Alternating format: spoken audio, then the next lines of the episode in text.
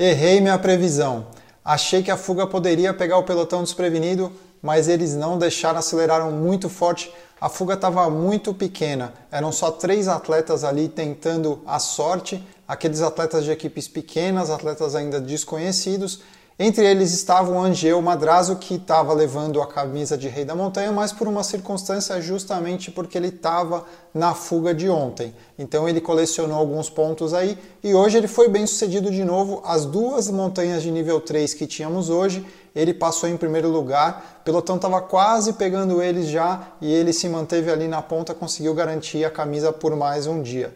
Só que o ritmo no final foi alucinante. Fernando Gavira parece que sentiu alguma coisa ali, não estava conseguindo andar junto com o pelotão. Na última meia hora foi quase 60 por hora de média, absurda realmente. E o Gavira começou a ficar para trás, ficaram dois atletas ali da equipe UAE com ele. Ele já estava sofrendo ali do tombo que ele tomou na etapa 1 e já abandonou o Giro de Itália esse ano justamente por dor no joelho. Então vai saber o que, que aconteceu, se foi o tombo ou se a dor no joelho voltou. Ele nem foi para o Tour por causa disso, né?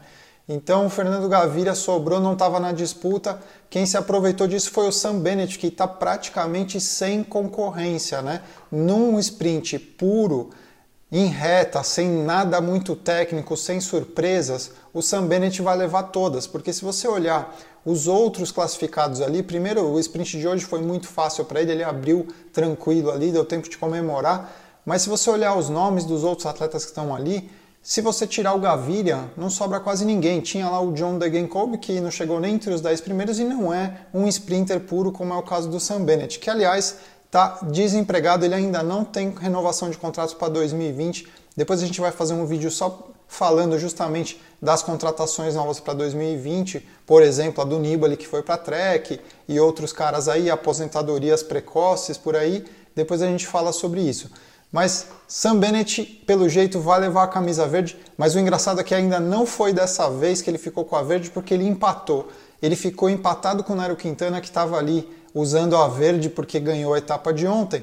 Mas o Quintana está melhor classificado na geral por tempo. E esse é o critério de desempate. O Quintana vai ficar mais um dia aí com essa camisa verde. Mas o Bennett deve tirar amanhã, porque amanhã é uma etapa plana muito mais provável do pelotão chegar todo junto no final e o Sam Bennett levar mais uma e aí sim vestir essa camisa.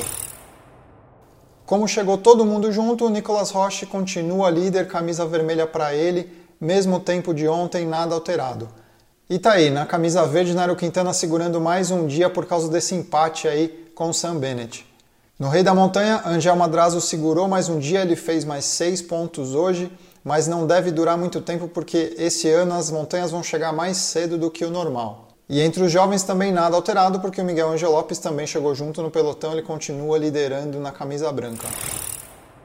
Apesar da etapa de amanhã ainda ser plana, na quarta-feira vai acabar a alegria dos velocistas. A montanha vai chegar já cedo, né? mais cedo do que o comum, e eles vão terminar no topo de uma montanha já na quarta-feira, precoce considerando o histórico das grandes voltas. Na sexta-feira também tem uma etapa bem difícil com várias montanhas em sequência também, terminando uma montanha mais difícil.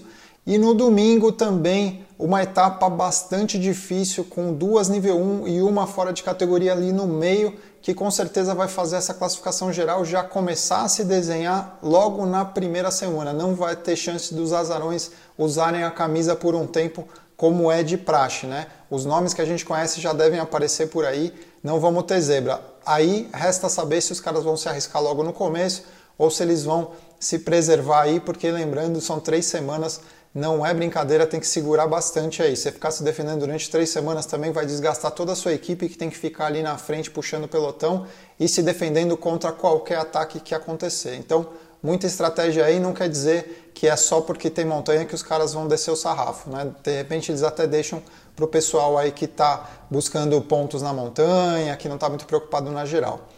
É isso aí, galera. Amanhã a gente se vê para uma etapa plana. Não esquece, se inscreve no canal, deixa o like se gostou do vídeo e amanhã a gente se vê. Abraço.